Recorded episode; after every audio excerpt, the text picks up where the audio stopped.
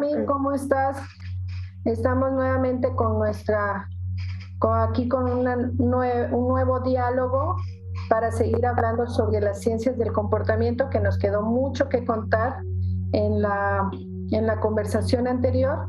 Y yo creo que hoy vale la pena profundizar en unas teorías que nosotros en nuestra experiencia hemos estado utilizando y, compartir con, con, con los con, las personas, cómo nos ha funcionado, ¿no? Tal vez a ellos lo, lo, han escuchado o también lo han, lo han experimentado y que ellos también pudieran en un momento dado reflexionar junto con nosotros y compartir su experiencia a través de, de los comentarios que nos dejen ahí en, en, nuestra, en nuestras páginas, ¿no? Entonces, no sé. Claro.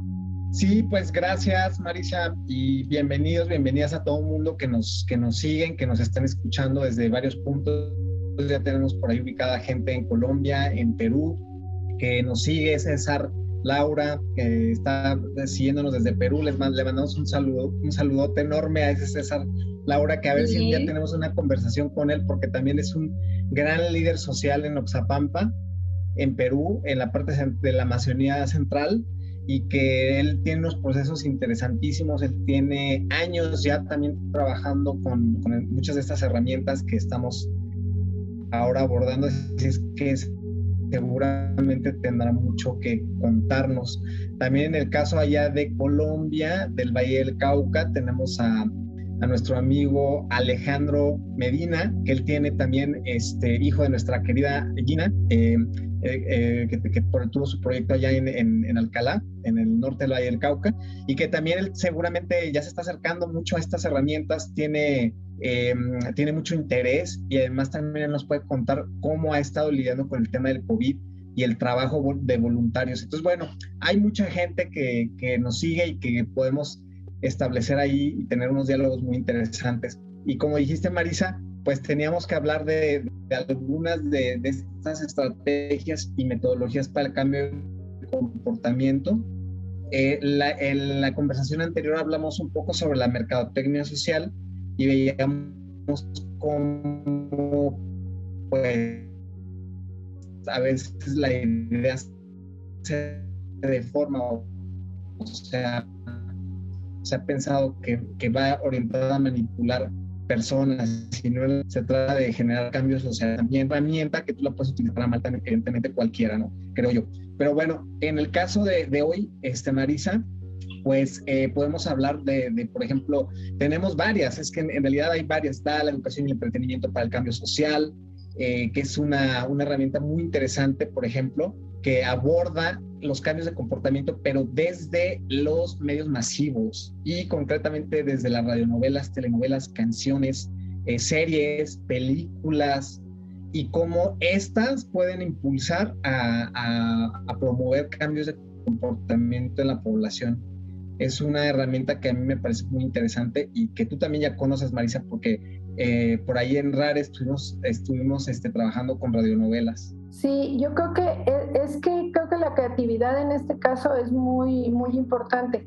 Y como tú dices, cuando el enfoque es una de forma positiva, yo creo que este, la magia se, se da, ¿no? Y vemos las transformaciones. No es lo mismo que llegamos con los sermones este, en, este caso los ambientalistas a llegarles a decir a los productores este, que las cosas, que la forma en que ellos están produciendo es una, este, están generando ciertos daños a los ecosistemas, a que generemos a través de un proceso de, de como una radionovela, a través de la historia. Ellos mismos van creando su propia historia y su propio proceso de entender su realidad con lo que nosotros estamos presentando a través de una radionovela. O una canción, o sea, la canción es, este, es, es mágica cuando la vemos que la están, la están escuchando y la están cantando y la hacen propia porque se sienten muy orgullosos porque saben que la letra de esa canción es parte de, de su historia. Entonces, a través de, de la letra, ellos van generando esos, eh, procesos de reflexión, de análisis que les va a permitir que cuando se presente una situación este, de su vida cotidiana, ellos, ellos puedan en ese momento detenerse y pensar qué acción van a realizar. Y eso creo que ahí es donde está este, lo interesante. Además que creo que las ciencias del comportamiento nos obliga a algo que generalmente no hacemos, que no es muy común cuando hacemos los proyectos. Hacemos reportes de proyectos, pero no hacemos sistematización de los procesos. Y en este caso, cuando nosotros usamos ciencias del comportamiento, estamos obligados a hacer sistematización de los procesos, porque tenemos que estar identificando si nuestra, nuestra visión de cambio lo estamos alcanzando o hay un contexto distinto que no nos los está permitiendo este, llegar y entonces tenemos que modificar. Y entonces ese proceso de análisis lo tenemos que hacer de manera constante y se hace a través de la de la sistematización. Y creo que ese es un ejercicio muy importante que lo hemos dejado de ser y que es necesario, presidente, para no estar inventando el hilo negro y no estar pensando que ya pasaron 30 años y no hemos logrado el, el, cambio, ¿no? A, mí, a mí me gusta mucho este, una, la teoría de la difusión de innovaciones, que yo siempre pienso que cuando vemos esta película de los, de los Cruz, la número, la primera, este, creo que en esa, a través de los personajes, se ven todos los, los cuadrantes, bueno, lo que nos marca este, esta Carl Carl Rogers, ¿no? Este, con Everett Rogers. Everett Rogers, perdón. Everett Rogers con lo que nos hace de la, de la difusión de innovaciones, ¿no? Los innovadores, los... ¿Cuáles son los otros? Los... Los, los, los, innovadores son los... Eh, la, la, mayoría temprana, o más bien los, los primeros que toman la decisión en el, para tomar una, una innovación, después viene la mayoría temprana, mayoría tardía y finalmente los rezagados. Los rezagados. Entonces, creo que los que, los que vean, los que hayan visto la película de Van a recordar perfectamente bien que cada uno de los personajes forma parte de uno de esos segmentos de población que nos está hablando la difusión de innovaciones y que nosotros en nuestros proyectos, claro que lo utilizamos cuando dices, hay que ir a buscar este, a quienes les tienes más confianza dentro de la comunidad. ¿No? O dentro de tu fraccionamiento. Entonces buscamos a los líderes sociales o buscamos a los que tienen alguna posición este, dentro de la estructura organizativa, pero también buscamos a esas personas que son, que les llamamos los líderes ocultos, ¿no? Que no están presentes en ninguna estructura formal, pero que la gente lo escucha y que entonces están este, atentos a lo que ellos dicen y que muchas veces estas personas cuando no están convencidas del proceso que, que nosotros como organizaciones estamos llevando dentro de sus comunidades, te detienen. Y entonces eh, hace, influencian a las otras personas para que no te para que no se aperturen al menos a escucharte no a, a, a, permitirte a que presentes la propuesta la idea lo que tú estás lo que tú estás generando eh, o quisieras generar dentro de las comunidades. Entonces, es importante esta, esta teoría, bueno, esta, esta, sí, esta teoría nos ayuda a entender cómo, cómo funciona, ¿no? Y encontrar esos innovadores que sean ellos que comprendan primero el proceso para que después ellos nos ayuden a generar ese entendimiento y comprensión que tal vez nosotros no tenemos el lenguaje adecuado y que entonces ellos al comprender y ser parte de la comunidad lo comprenden y que incluso nos pueden retroalimentar y decir, ¿saben qué? Por acá no, no va, ¿no? Entonces también por aquí este, eso nos puede ayudar. No sé, otra teoría que... Pero a ver, antes de que, de que sigamos a otra, pues primero eh, a la gente que no sabe de qué se trata esta teoría de difusión de innovaciones de Everett Rogers. Everett Rogers es un antropólogo ya digo, ya no vive él, lamentablemente, porque pues me parece una persona muy, que era una persona que aportó mucho a todo este tema de cambio de comportamiento. Y con esta teoría de difusión de innovaciones que la terminó por ahí de los años 60, analizó más de 1.500 estudios, eh, iniciando con, eh, es decir, 1.500 estudios de cómo se adoptaban innovaciones sobre diferentes temas en Estados Unidos y él, bueno, y en el mundo, porque analizó varios, varios proyectos en el mundo también. Y él, él inició por estudiar la introducción del maíz híbrido en Iowa, en, que se introdujo hacia el año del 1943, en plena guerra, Segunda Guerra Mundial. Y entonces él analiza estos estudios y eh, una de las grandes críticas que hay a esta teoría es que pues tú no puedes hacer, o sea, él, él habla de, de una de una curva, de una curva efectivamente en donde la población va a tomar, así como ya hablamos hace un momento y Marisa lo explicó muy bien, de cómo los diferentes grupos toman una innovación a lo largo del tiempo, pero el gran, la gran crítica que hay a esta teoría es que tú, para poder hacer una curva sobre un cambio social, necesitas haber seguido un cambio social a lo largo de mucho tiempo. Y el problema es que él no siguió un caso, él siguió 1500 casos. Entonces, para cada caso hubo N cantidad, N cantidad de circunstancias que quizás obligaron a las personas o estimularon en otros casos a las personas a realmente adoptar una innovación. Entonces, hay esa gran crítica, ¿no? De, de, tú no puedes hacer una generalización a partir de muchos casos, sino que tú tienes que seguir en todo caso un caso a lo largo del tiempo, diacrónicamente. Y eh, por otro lado, eh, pues em, eh, estás, digamos, aplastando mucha información cualitativa cuando él en realidad, en, en la, cuando define de qué se trata esto de, de, de adoptar una innovación, él aborda en, dentro de su definición que eh, la parte del análisis de eh, las sociedades es muy importante y pues él en realidad lo que hace es más bien irse a la parte cuantitativa y en realidad es, es esta teoría tiene por otro lado ese, esas críticas, pero en el lado constructivo, eh, lo que Everett Rogers evidenció gracias a esta teoría y que no fue el único, sino que ya hubo otros en el pasado que, que, lo habían hecho como Katz y Lasserfeld, que ellos decían que la, hablaban de la importancia de las redes de comunicación interpersonal, o sea, cómo el poder de la comunicación interpersonal hacía que una adopción de una innovación fuera tomada en una comunidad. O sea, qué importante era que la gente hablara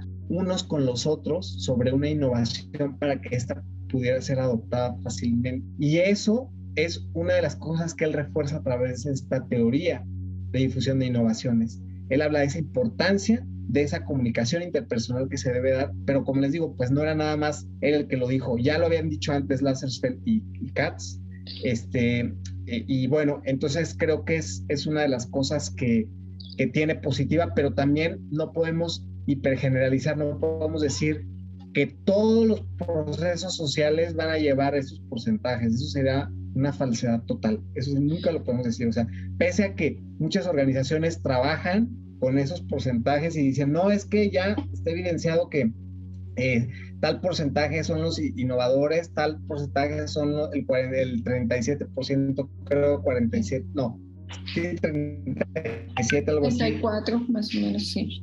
Es, son la mayoría eh, eh, temprana y la mayoría tardía. No, no podemos, no podemos usar esos porcentajes para para decir que es la media para todos los proyectos de cambio social. Eso no puede ser. Sí, pero yo creo que en esa, esa es una de las críticas, como yo, como yo, como yo te decía, Marisa, que, que se han hecho y que es muy interesante. Les, incluso eh, por ahí si ustedes buscan eh, teoría, bueno, en inglés, eh, porque este libro está en inglés, pero me parece que hubo un tiempo que estuvo circulando incluso gratuito en PDF en Internet Diffusions Innovations Theory, se llama, eh, Teoría de la difusión de las innovaciones. Y estaba gratuito en PDF en Internet, si ustedes lo buscaban. Es un libro, me parece interesante conocerlo, leerlo, pero como les digo, irse con cuidado, ¿no? O sea, no tomarlo como receta. Sí, yo creo que en el caso de nosotros, como lo hemos usado, es esta, es que identificar a, esos, a esas personas, no que, o sea, no utilizarlos, porque también hay que tener cuidado, ¿no? Es conocerlos, quiénes son esas eh, personas que la gente los escucha, ¿no? Que pueden ser, incluso están dentro del famoso segmento de los rezagados, que son los, en el caso de las comunidades indígenas, por ejemplo, las, las, personas adultas, las, los más viejos de la comunidad, que para en la curva de, de, la difusión de innovaciones son los rezagados porque no van a cambiar. Pero en, en el caso de las comunidades indígenas o rurales, pues son los sabios, ¿no? Los que ya tienen la sabiduría, entonces son escuchados. Entonces, en un momento dado, ese, ese, ese segmento se convierte en un innovador, porque si, la, si el proyecto o el proceso que tú les estás presentando a ellos les parece interesante, que les va a ayudar a ellos como comunidad, entonces este, lo toman y te ayudan entonces a gestionar esto que tú dices, ¿no? A la apertura a que puedan recibir la información del lado de la, de la organización o de la institución y que entonces puedan decir si, si, si apoyamos, si le entramos y vamos viendo cómo nos va funcionando este, de entrada, ¿no? La otra es que también nos ayuda muchísimo a que, a que durante el proceso de intervención, pues generamos diferentes formas en donde se generan esos intercambios de, información entre ellos, ¿no? Que entre ellos mismos se comenten, que entre ellos mismos puedan eh, cuestionar lo que se les está presentando y que ellos puedan identificar los pros y los contras, si les va a funcionar o no. Y entre esos tenemos actividades como las charlas, este, el tomar el cafecito en la tarde para platicar con ellos en el parque, o ir este, a hacer los famosos intercambios de experiencia donde se presentan casos que son similares a los de ellos para que puedan revisar. Entonces es como, es, es como poner un, un festín de actividades diversas que les permitan a ellos estar entonces identificando estos procesos de, de, de cambio, ¿no? Y, y los líderes o los influencers pues en este caso, digo influencer porque creo que este es el término que actualmente más estamos utilizando en las redes sociales. La gente está más acostumbrada. Hasta escuchar, ¿no? Entonces, eh, este, ese tema es, es importante eh, eh, revisarlo, ¿no? Y que no se nos pase por alto de pensar, por ejemplo, que entramos a una comunidad, ah, ya le pedí permiso al comisionado, al comisionado ya hablamos en la, en la asamblea y ya nos autorizaron a entrar, ¿no? Ya está, oficialmente ya estamos. Este, pero no, hay otras personas alrededor que también están generando esa influencia y que están esperando incluso viendo cómo suceden las cosas y que entonces cuando vienes a ver te catapultan el proyecto y empiezan a generar otros procesos que ni siquiera tú te habías imaginado y que son muy positivos, pero que en otros casos te lo pueden estar este, obstaculizando ni siquiera para darte chance a que hables, ¿no? Que ni siquiera que te presentes con la comunidad para, para generar este, alguna situación con ellos. Y una, una cosa importante que dijiste, Marisa, Fíjate que esa es otra de las, de, las críticas que yo tendría para esta, para esta teoría. Cuando, cuando él clasifica en esos grupos y dice, estos grupos ya tienen estas características, entonces cuando nosotros decimos, ah, ya, la mayoría temprana es así. Los innovantes, él decía, los innovantes son personas con una capacidad de poder adquisitivo alto, tienen eh, una educación alta, eh, eh, no tienen aversión a la pérdida, es decir, les da igual si la innovación funciona o no, porque al final si pierden, pues no les va a afectar en nada, etcétera. O sea, hacer ese tipo de generalizaciones en, la sociedad me parece que es muy peligroso. Y por otro lado, este tema que tú dijiste ahorita, justamente lo mencionaste, el tema de los rezagados. Puede ser que se, que se, que se, que se estigmatice a ese grupo que como tú dijiste pueden ser los sabios de la comunidad que dicen no yo no a mí no me interesa esa, innovación etcétera. Pero que además yo recuerdo que un profesor de la Universidad de Texas en El Paso me decía que conoció a Rogers directamente. Me decía que que Rogers siempre dijo él dijo que una de las cosas de las que se arrepentía tanto de haber sacado esta teoría de difusión de innovaciones era haber llamado a este último grupo rezagados, porque eso fue un estigma muy grande que les puso a ese grupo. Esa era una de las, de las palabras que recuerdo de un profesor y que me quedó muy grabada y que pues volvemos a lo mismo. Yo insisto, perdón, ustedes me van a oír siempre decir esto, que no es las recetas y que no podemos seguir este, como borregos, eh, unas cosas ahí que alguien nos diga, ah, no, es que es así, eh, no, eh, eh, me parece que es una, es una teoría muy interesante, muy, muy, muy interesante, que nos permitiría, Marisa, seguir un fenómeno social a lo largo del tiempo, eso sí, seguirlo de una manera diacrónica, decir, a ver, cómo empezó aquí en la historia, después cómo siguió, cómo siguió, cómo continuó, y, y empezar a hablar de por cuáles fueron las características o las condiciones sociales que hubo para que la gente adoptara una innovación o no la adoptara y hablar de, de, ah, pues es que mira, cruzar, cruzar el, tema de qué pasó en la comunidad, qué pasó a lo largo de, de, una realidad social que vive una comunidad, por qué dejaron de adoptarla, por qué al rato otra vez subió, porque me parece que esta curva no nada más es así como una, una, una especie de campana, no, no, no, me parece que es una curva que a veces puede caer, que a veces va a subir, que a veces va a estar en medio, que, o sea, me parece que hay que darle esa, esa utilidad a la teoría. De y, y, yo creo también, este, como tú dices, justamente ahora que, que estuvimos en, en, Ensenada, estuvimos platicando con Cristian Portillo de Pronatura Noreste, que ellos llevan algún proceso de, de mercadotecnia social en, en, en, sus comunidades, ¿no? Y justamente él hablaba de ese significado tan importante que es el tiempo, porque al final creo también que es importante pensar que la organización en sí es parte de esa, de curva, de esa difusión de innovaciones. O sea, la persona que interviene, el, jefe del proyecto, el coordinador del proyecto, es también es el innovador, para empezar, ¿no? Porque una cosa es que, uno llega con su proyecto porque fue contratado para realizar eso, pero también uno tiene que estar convencido de que lo que uno está eh, llevando a la mesa, a la discusión dentro de la comunidad, realmente es algo que va a ayudar a lograr ese cambio social que se requiere por un bien social. Eso es muy importante identificar. Nosotros estamos buscando beneficios sociales, beneficios colectivos, que parte de una cuestión individual, sí, porque finalmente somos individuos y cada cambio que nosotros hacemos o cada situación que nosotros aceptamos hacer es porque nos va, en primera instancia tenemos un beneficio particular, pero nosotros le agregamos ese plus de que además de que yo me beneficio de manera individual, le va a ayudar al beneficio social, o sea, al beneficio de tu comunidad, al desarrollo de tu comunidad. Y es un desarrollo que ellos han identificado que es un desarrollo, no es el desarrollo que yo pienso que es, es desarrollo. Entonces, eh, nosotros somos los primeros innovadores que vamos.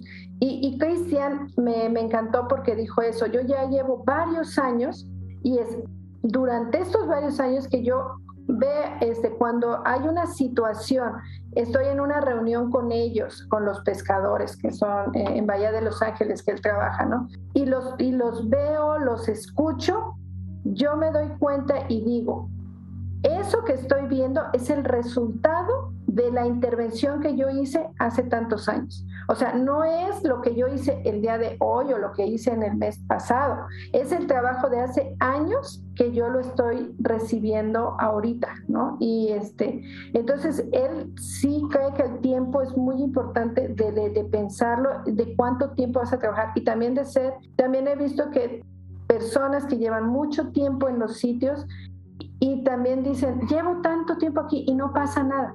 Y es porque creo que también nosotros en esta cosa de la difusión de innovaciones no innovamos, nos quedamos en el proceso y en el que estamos generando la misma situación todos los días y ya nos, nos quedamos en un área de confort y no nos movemos. Y yo creo que en este caso de la, de, de, la curva de de la difusión, yo creo que es bien importante no quedarnos en áreas de confort, de estarnos moviendo continuamente para no quedarnos ni en la ni en la zona del rezagado que se me hace el término también muy feo porque pareciera como que no quiero saber nada, o sea, me quedo allá en la época en la cuaternaria y este y no quiero el desarrollo, ¿no? Entonces es un término muy muy discriminatorio creo yo, ¿no? Entonces, este creo que sí creo que también nosotros las instituciones y los que estamos al frente de los proyectos también debemos generarnos e innovarnos constantemente, estar abiertos, estar con las antenitas abiertas, siempre viendo los cambios que están sucediendo en la comunidad. Una, para no transgredir, para no seguir haciendo lo mismo todos los días y para saber escuchar a las personas y poder generar entonces junto con ellos esos procesos de cambio que se requieren para que vayamos fortaleciendo y anclando ciertos cambios que sí son necesarios para catapultar nuevos cambios, ¿no? Bueno, pues ya cerramos porque eh, nos hemos pasado ya un poquito el tiempo, pero eh, pues para la próxima podemos hablar más sobre educación y entretenimiento para el cambio social. Marisa, ¿qué te parece? Que es una teoría muy interesante. Digo, es una estrategia de comunicación, es una teoría, es una estrategia de comunicación que eh, nació en los años 60, finales de los años 60, y que orgullosamente podemos decir que uno de los padres de esa, de esa, de esa estrategia es un mexicano, que es Miguel Sabido. Entonces, eh, podemos hablar más de, esa estrategia que incluso es la creadora de Plaza Sésamo, de muchas telenovelas, El Clon, para quienes vieron novelas, eh, de de, otra serie de telenovelas que, que, para México son hasta históricas ya, porque era el tiempo de las telenovelas que todo el mundo teníamos solamente un canal de televisión y que, y que veíamos y que incluso yo no sabía, pero bueno, eso lo, podemos abordar en el próximo el podcast. Televisa tenía una, un instituto de investigación para este tipo de proyectos de cambio social. Yo no lo sabía, yo no lo sabía y Miguel Sabido estaba a cargo de ese instituto y que lamentablemente pues ya después Televisa empezó ya a sacar sus churronovelas y y todo esto que ya no aporta nada. Efectos más manipulativos y de normal. Claro, y que más bien generan más otros problemas sociales, ¿no? Pero bueno, ya lo podremos abordar en otro, en el otro episodio y yo te lo sugiero, Marisa, para que lo leemos en, el próximo. Ok. Y nada, pues ahí nos pues, quedamos. Y a ver si ya para el otro nos acompaña Paloma y Sonia y nos pueden compartir parte de su experiencia en estos, en estos temas. Así es. Bueno, pues entonces, gracias, Namir. Bye. Dios. luego. Gracias a todos y todas. Chao.